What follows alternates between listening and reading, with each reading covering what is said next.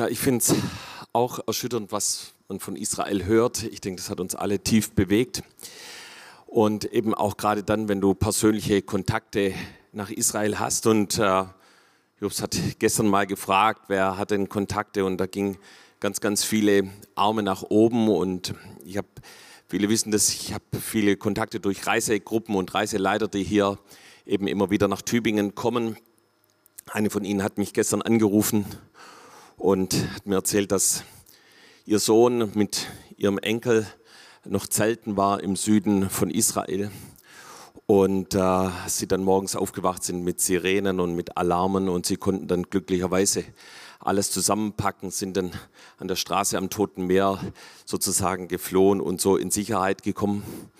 Ein anderer, der erst vor zehn Tagen hier in Tübingen war und ich durfte ihn und seine Freunde durch die Ausstellung führen schrieb mir, dass äh, es ihm gut geht, aber seine Kinder müssen noch in Sicherheit gebracht werden. Und das war gerade auf dem Weg, als wir hier zum Gebet gegangen sind. Und wir haben natürlich für Israel gebetet. Und äh, ja, während dem Gebet schrieb er mir, jetzt sind sie in Sicherheit.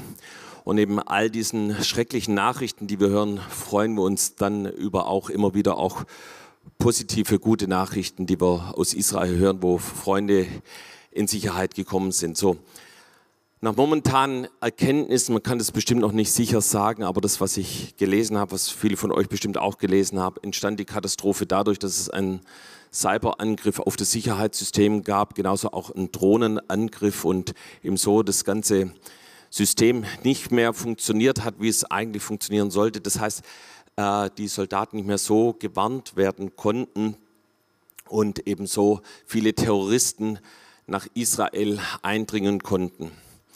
Und ich denke, man kann das nicht übertragen, aber manchmal gibt es auch Warnungen, geistliche Warnungen in unserem Leben. Und auch das kann tragisch sein, wenn wir die überhören oder nicht wahrnehmen, wenn wir nicht auf das Wort Gottes hören und hören, was Gott uns sagen möchte.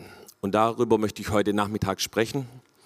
Und ähm, Ausgangspunkt ist ein persönliches Erlebnis, was ich eben vor vielleicht 14 Tagen hatte.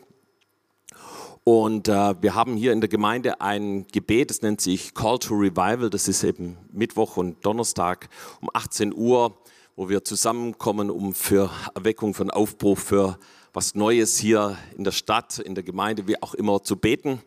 Und entstanden ist es durch einen Theologiekurs, den wir hier hatten. Und da haben wir uns sehr stark mit Kirchengeschichte beschäftigt und eben auch mit der Erweckungsgeschichte, sind da wirklich sehr, sehr tief eingetaucht.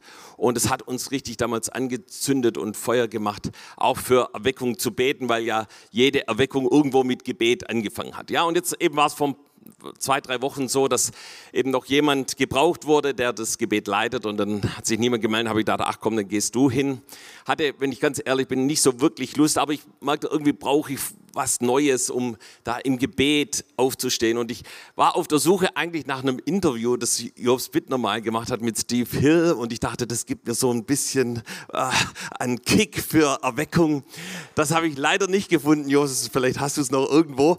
Ähm, ich bin dann auf, eine, auf einen anderen Erweckungsbericht über Wales und die Hybriden gestoßen und hat einfach jemand darüber berichtet, was sind die Merkmale, was sind die Voraussetzungen von Erweckung.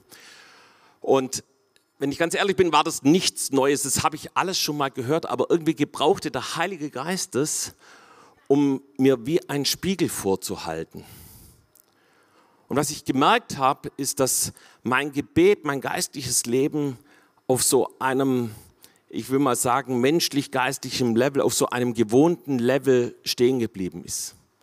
Dass ich für Dinge geglaubt habe und gebetet, wo ich wusste, okay, das macht Gott so oder so gerade ja? Und äh, das habe ich schon oft erlebt, dafür bete ich, dafür glaube ich.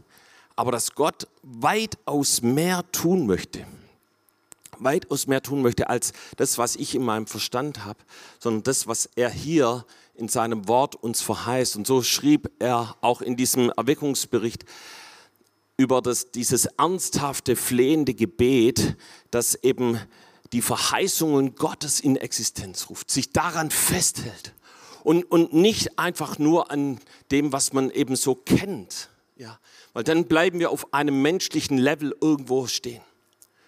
Und das hat mich irgendwie angezündet. Ich habe gesagt, Jesus, ich möchte wieder neu deinem Wort glauben, mich nach dem ausstrecken, was ich noch nie erlebt habe, nach Erweckung, nach einer neuen Ausgießung deines Geistes. So bin ich dann eben in dieses Gebet gegangen und äh, kann euch sagen, normalerweise machen wir echt viel Anbetung da und fließen im Heiligen Geist, was wunderbar ist, aber ähm, das Anbetungsteam kam ein bisschen zu kurz. Ich glaube, die haben nur ein, zwei Lieder gesungen und wir, der Geist Gottes kam so mit einem Geist des Gebetes. Es war wirklich der Hammer. Und ich möchte eben einen Vers mal rausgreifen, der auch in diesem Paper stand. Das war Jesaja 44, Vers 3. Da heißt es, denn ich werde Wasser auf das Durstige gießen und Ströme auf das Dürre. Ich werde meinen Geist auf deinen Samen ausgießen und meinen Segen auf deine Sprösslinge. Ja, also ihr Lieben, das ist die Verheißung Gottes, dass Gott seinen Geist ausgießt. Auf was? auf das Dürre oder auf das Durstige, ja, da wo Wüste ist, da wo wo, wo es Bewässerung braucht. Ja, so wir erleben ja gerade wenig Regen. Ich weiß nicht, ob der eine oder andere einen Garten hat. Also ähm, ich pflege gerade so eine Rose, da musst du ständig gießen, sonst ist sie hinüber. Ja, und äh, Gott möchte seinen Geist ausgießen. Und in diesem Bericht den ich las, da gab es einen Bericht über eine Erweckung, die möchte ich noch kurz erwähnen. Da waren vier hübsche Evangelistinnen, so heißt es in dem Bericht, ja, in ihren Zwanzigern. Und die wurden von ihrer Missionsgesellschaft auf die Hebriden in Schottland geschickt. Und der Pastor, der dort war, hat alle Bewohner gewarnt, äh, diesen Frauen keine Unterkunft anzubieten, sodass sie eben in einer ärmlichen Wohnung äh, zwei Wochen im Gebet verbrachten. Und da eben gerade eben Jesaja 44, Vers 3 beteten, dass Wasser auf dieses dürre Land kommt. Und irgendwann hatten sie die Gewissheit, dass die Erweckung kommen würde. Und äh, eine von ihnen predigte während einer Stunde über den reichen Mann und den armen Lazarus und zitierte eben John Bunyan und der äh, sagte, hört auf die Seufzer der Hölle hört auf die Seufzer der Hölle. Und von diesem Moment an brach Erweckung auf dieser Insel aus. Eine Person schrie in ihrer Sündenerkenntnis laut auf, andere begannen am ganzen Körper zu zittern. Und um Mitternacht kamen die jungen Frauen nach Hause und da waren, warteten 30 bußfertige Personen auf sie. Am nächsten Tag war die örtliche Kirche überfüllt und die Furcht Gottes erfüllte die ganze Insel. Und ich dachte, das ist ja interessant, was Gott macht. Und ich fing an, mich mit diesem Gleichnis zu beschäftigen von dem armen Mann und dem reichen Lazarus. Und ich möchte dazu ein paar Dinge sagen, weil ich glaube, dass Gott dazu uns sprechen möchte. Und ich möchte den Text kurz lesen, der steht in Lukas 16, die Verse 19 bis 31. Es war aber ein reicher Mann, der kleidete sich in Purpur und kostbarer Leinwand und lebte alle Tage herrlich und in Freuden. Es war aber ein armer Mann namens Lazarus, der lag vor dessen Tür voller Geschwüre und begehrte sich zu sättigen von den Brotsamen, die vom Tisch des Reichen fielen. Und es kamen sogar Hunde und leckten seine Geschwüre. Es geschah aber, dass der Arme starb und von den Engeln in Abrahams Schoß getragen wurde. Es starb aber auch der Reiche und wurde begraben. Und als er im Totenreich seine Augen erhob, da er in Qualen litt, sieht er den Abraham von ferne und Lazarus in seinem Schoß. Und er rief und sprach, Vater Abraham, erbarme dich über mich und sende Lazarus, dass er die Spitze seines Fingers ins Wasser tauche und meine Zunge kühle, denn ich leide Pein in dieser Flamme. Abraham aber sprach, Sohn, bedenke, dass du ein gut dass du dein Gutes empfangen hast in deinem Leben und Lazarus gleichermaßen das Böse. Nun wird er getröstet, du aber wirst gepeinigt. Und zu all dem ist zwischen uns und euch eine große Kluft befestigt, sodass die, welche von hier zu euch herübersteigen wollen, es nicht können und die, welche von dort zu uns herüberkommen wollen, es nicht können. Da sprach er, so wollen so bitte ich dich, Vater, dass du ihn in das Haus meines Vaters sendest. Denn ich habe fünf Brüder, dass er sie warnt, damit nicht auch sie an diesem Ort der Qual kommen.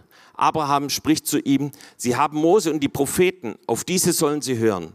Er aber sprach, nein, Vater Abraham, sondern wenn sie jemand von den Toten zu ihnen ginge, so würden sie Buße tun. Er aber sprach zu ihm, wenn sie auf Mose und die Propheten nicht hören, so würden sie auch nicht sich überzeugen lassen, wenn einer aus den Toten auferstehe. Okay, das ist ein, ein Gleichnis, ich würde mal sagen, fast ein nicht so populäres Gleichnis, weil es um die Hölle geht. So niemand möchte über die Hölle sprechen, man möchte es kaum mehr in den Mund nehmen, weil es eben man nimmt es fast nur noch dann in den Mund, um irgendeine schreckliche Situation äh, zu beschreiben, durch die jemand durchgegangen ist. Äh, aber eben was nach dem Tod passiert, dass eben da es Himmel und Hölle gibt, davon möchten viele nichts wissen.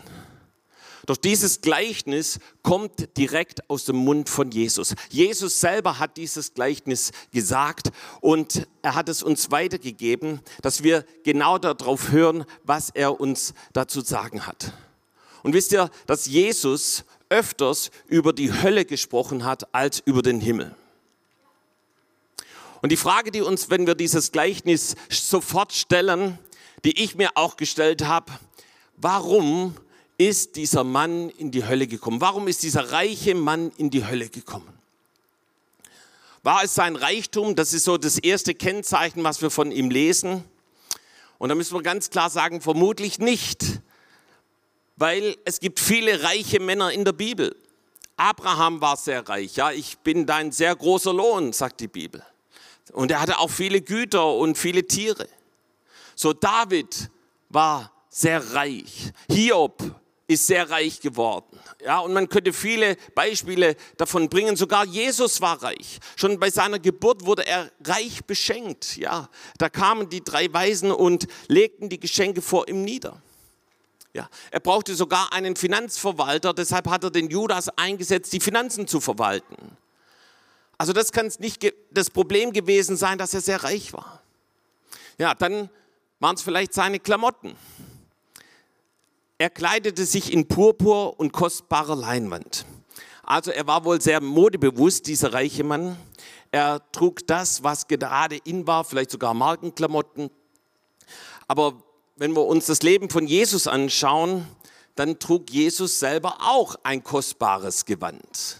Darum haben eben, als Jesus gekreuzigt wurde, die Soldaten das Los darum geworfen, ja, wer bekommt dieses kostbare Gewand von Jesus. Ja? Wenn das nur so ein Lappen gewesen wäre, dann hätten sie es irgendwie verteilt. Ja? Aber Jesus kleidete sich auch wohlhabend. Das heißt, sein, das, was er anhatte, konnte es auch nicht gewesen sein waren es die Feste, die er gefeiert hat. Wir haben gelesen, er lebte alle Tage herrlich und in Freuden.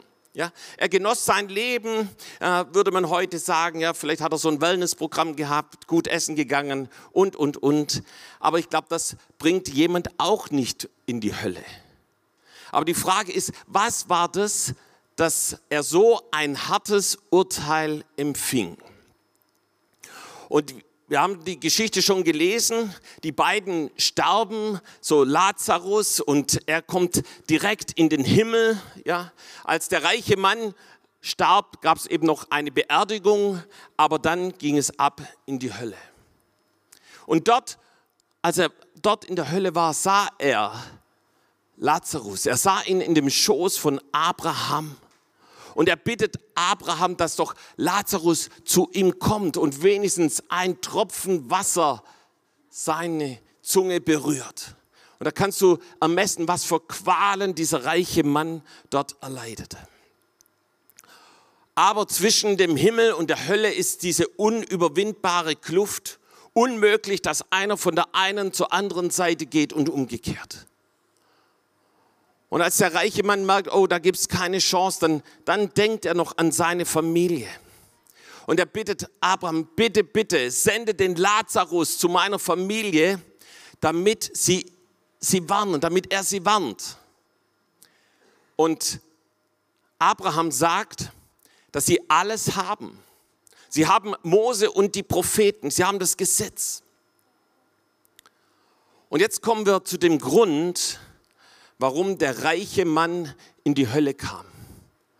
Und wir lesen dann, wie er sagt, nein, Abraham. Und wisst ihr, dieses Nein, Abraham war auch ein Nein zu Jesus. Und Jesus ist der Einzige, der uns retten kann. Ein Ja zu Jesus rettet uns. Nur der Name Jesus rettet uns. Und das steht schon in Römer 10, Vers 13. Jeder, der den Namen des Herrn anruft, der wird gerettet werden. Und dieses Ja zu Jesus hat er verneint. Er hat gesagt, nein, Abraham. Und das hat der Reiche in seinem ganzen Leben nicht gemacht. Er wusste, er kannte Abraham, deshalb hat er ihn ja auch mit Vater angesprochen. Es war ihm alles vertraut. Dennoch hat es nicht dazu geführt, diesen Namen des Herrn anzurufen. Und warum auch? Er hatte ja alles, um sein Leben zu genießen. Und im gleichen Kapitel 16 von Lukas 16 lesen wir, das Gesetz und die Propheten weissagen bis auf Johannes. Von da an wird das Reich Gottes verkündigt und jedermann drängt sich mit Gewalt hinein.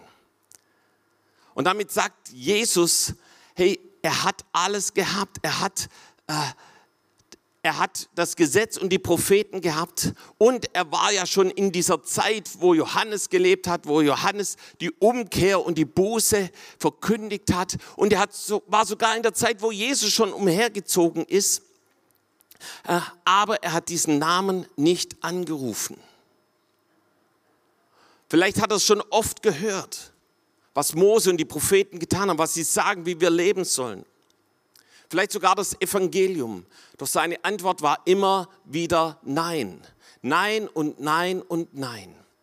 Und wisst ihr, jemand, der immer wieder Nein sagt zu dem Evangelium, bei dem verhärtet sich etwas. Du nimmst dieses Wort nicht mehr wirklich wahr. Es ist wie wenn es an dir abperlt, wie wenn du eine Imprägnierung hast. Und und es trifft dein Herz nicht mehr. Und ihr wisst, dann sind wir in einem kritischen Zustand, wenn das Wort Gottes dein Herz nicht mehr trifft. Und wenn du hier bist und du warst schon, schon öfters mal hier oder schon öfters über TOS TV dabei und du hast das Evangelium gehört, aber du hast es vielleicht relativiert oder zur Seite geschoben oder irgendwann mal, dann bist du in einer kritischen Situation wie dieser reiche Mann. Was hat ihn wohl davon abgehalten, Ja zu sagen, Ja zu sagen zu den Plänen Gottes? Was hat ihn wohl dazu abgehalten, davon abgehalten, sich zu Gott zu, zu wenden? Und wir haben schon darüber gesprochen, dass sein Reichtum, sein Lebensstil äh, kein grundsätzlicher Grund war, dass eben jemand in die Hölle kommt. Aber dennoch spricht Jesus über dieses Thema gerade in Lukas 16 an mehreren Stellen. Er sagt in Vers 9 ist das Gleichnis von dem untreuen Haushalter, von dem Verwalter. Und da sagt er, macht euch Freunde mit dem ungerechten Mammon. Ja, und da, das klingt schon fast so, wie wenn wir uns irgendwie doch dem Mammon irgendwie nähern sollen. Aber dieser Verwalter, der hatte eins gelernt. Er hatte gelernt zu geben, so wie Heinz es vorhin genauso auch gelehrt hat. Und äh, er hatte gelernt zu geben. Und das ist das, was Jesus mit diesem Gleichnis sagen soll. Nicht, nicht für uns selber zu behalten, sondern wirklich zu geben. Vers 13 spricht Jesus darüber, ihr könnt nicht Gott dienen und dem Mammon. Da wo Geld, Besitz und Reichtum wie ein Götze in deinem Leben ist, ja, da ist es ein kritischer Zustand. Das heißt, bei unserem reichen Mann wurde sein reicher Lebensstil wie zu einer Falle, dass er nicht mehr auf Gott und die Worte hörte, die er immer wieder zu ihm kam. Es war so, wie wenn er imprägniert war, wie wenn er das Wort Gottes nicht wirklich in ihn hineingedrungen ist. Und er hat es abgewiesen. So, Lazarus, von dem lesen wir, dass er von den Brosamen leben musste. Da erkennen wir, dass der reiche Mann kein Geber war. Er, hat, er war nicht bereit, dem Lazarus etwas zu geben, ihn zu versorgen oder zu helfen. Und wisst ihr, wir können auch in unserem Lifestyle, in dem vielleicht alles mehr oder weniger gut läuft und du dein Schäfchen im Trocken hast, wie imprägniert sein, dass das Wort Gottes, das was Jesus sagt, nicht mehr uns durch Mark und Bein geht. und nicht mehr das ist, was unser Leben wirklich bestimmt. Die Folge ist ein unweigerliches Nein auf sein Wort, vielleicht auf die Berufung, die er für unser Leben hat. Ein Nein vielleicht auf das, was er zu dir sagt, wenn er dich herausfordert. Und wir fangen an, uns mit dem Gewohnten zufrieden zu geben, so wie es gerade läuft. Und ihr Lieben, dann ist der Tod im Topf, dann ist der geistliche Tod im Topf. Und wir müssen umkehren und ein klares Ja zu Jesus, zu seinem Wort zu sagen, zu seiner Berufung für uns sagen. Wenn wir das nicht tun, dann hören wir irgendwann den Ruf Gottes nicht mehr. Es perlt an uns ab. Und es ist so wichtig, das Wort Gottes zu hören, diesen, diesen Ruf zu hören. Wisst ihr, vor kurzem war ich mit jemandem spazieren und ich sagte, Mann, die Heuschrecken, die sind heute so laut. Das war ein Grillen überall. Und der mit mir unterwegs war, sagte, ich höre gar nichts. Und dann später äh, hörte er irgendwo ein bisschen was. Und wir fanden heraus, dass diese Frequenzen dieser grillenden Heuschrecken wie ausgeblendet bei ihm war. Obwohl die Person eigentlich ein viel besseres Gehör hat als ich, waren diese Frequenzen nicht hörbar. Und ich möchte dich fragen, ob du hier bist und ob du wirklich Dinge ausgeblendet hast in deinem Leben. Bestimmte Worte, was Jesus zu dir gesagt hat. So von dem reichen Mann können wir sagen, er hat dieses Tut Buße ausgeblendet. Ja.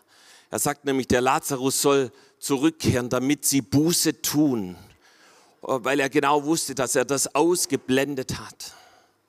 Die Frage ist, welche geistlichen Frequenzen hast du ausgeblendet? Umkehr deine Berufung, Dinge, die, was Gott mit dir vorhat. Obwohl sie, dieser reiche Mann Mose und das Gesetz und die Propheten kannten, haben sie es ausgeblendet. Jesus möchte uns neues Leben schenken, die Kraft des Heiligen Geistes. Er möchte in einer neuen Dimension in unser Leben hineinkommen und uns verändern. Ja, wisst ihr, Ja zu Jesus zu sagen, das bedeutet auch Ja zu Israel und zu seinem Volk zu sagen. Wisst ihr, wenn du mit jemandem zusammen bist, der etwas ganz besonders liebt, dann kannst du das nicht ausblenden, sondern dann, dann fängst du an, das genauso zu lieben. Und so ist es bei dem lebendigen Gott. Er hat sich entschieden, aus Liebe sein Volk zu erwählen. Und das Wort Gottes sagt, dass sein Volk und sein Land der Augapfel Gottes sind. Und so wichtig ist Gott sein Volk und genauso auch Israel. Und äh, das Wort Gottes sagt, wer Israel und das Volk Gottes antastet, der tastet den Augapfel Gottes an. Und wenn wir Jesus lieben wollen, dann geht es nur, wenn wir auch das lieben, was ihm das Liebste ist, sein geliebtes Volk. Auch dazu müssen wir Ja sagen. Weißt du, dass dieses Gleichnis, das wir gerade gelesen haben von dem armen Mann und dem, Reich, äh, von dem reichen Mann und dem armen Lazarus, das einzigste Gleichnis ist, wo Jesus einen Namen verwendet. Ja, Lazarus. Der Arme bekommt einen Mann, Namen, der Reiche nicht. Der hat dafür ein Begräbnis bekommen. Aber Lazarus heißt Gott hilft. Und ihr Lieben, genau das hat er erlebt. Er hat erlebt, dass Gott ihm geholfen hat, dass Gott ihn gerettet hat. Er hat auf Gott vertraut und Gott hat ihn gerettet und ihm ewiges Leben gegeben. Und ihr Lieben, ich glaube, wir sind heute hier und müssen uns fragen, ey, wie sieht unser Leben aus? Hast du schon mal Ja zu Jesus gesagt? Ja, Jesus, bitte rette mich. Jesus, ich möchte dir nachfolgen, ich möchte ewiges Leben, ich möchte in deinen Verheißungen leben. Ich glaube, dieser Ruf geht heute aus zu dir. Und ich glaube, es ist auch ein Warnruf, den Gott sendet. Bist du hier und sagst Ja zu Jesus? Ja zu seinem Wort? Und da, wo du Ja sagst zu ihm, da wird er in dein Leben kommen und dir ein wirklich neues Leben geben. Und ich glaube, dass Jesus eine zweite Sache, die fragt, wie lebst du? Lebst du nach, auf dem Level, der dir gewohnt ist, wo du es dir gemütlich gemacht hast, wo es okay ist? Oder streckst du dich aus nach dem, was das Wort Gottes sagt? Und trifft das Wort Gottes dein Herz und dein Leben? Und ihr Lieben, ich bin so dankbar, dass Jesus mich da nochmal neu überführt hat und gesagt, Guido, glaube dem, was das Wort Gottes sagt und bete dafür. Und ich bin dankbar, ich war diese Woche wieder bei Call to Revival. Und ich sage jetzt nicht, dass es mit dem zusammenhängt, was Jesus bei mir getan hat, aber ich fand es trotzdem mega cool, dass wir uns bestimmt eine Viertelstunde, 20 Minuten nur darüber ausgetauscht haben, was Gott in der letzten Woche getan hat. So, da könnte ich noch viele andere Gründe nennen, warum das passiert ist. Das will ich nicht auf mich beziehen, aber es macht auf jeden Fall Spaß darüber, sich auszutauschen und zu sehen, wie Gott seine Verheißungen in Existenz bringt. Und es passiert da, wo wir nicht an dem unseren Traditionen und Gewohnheiten festhalten, sondern ein Hunger und ein Durst haben nach dem, was Gott tun möchte. Amen.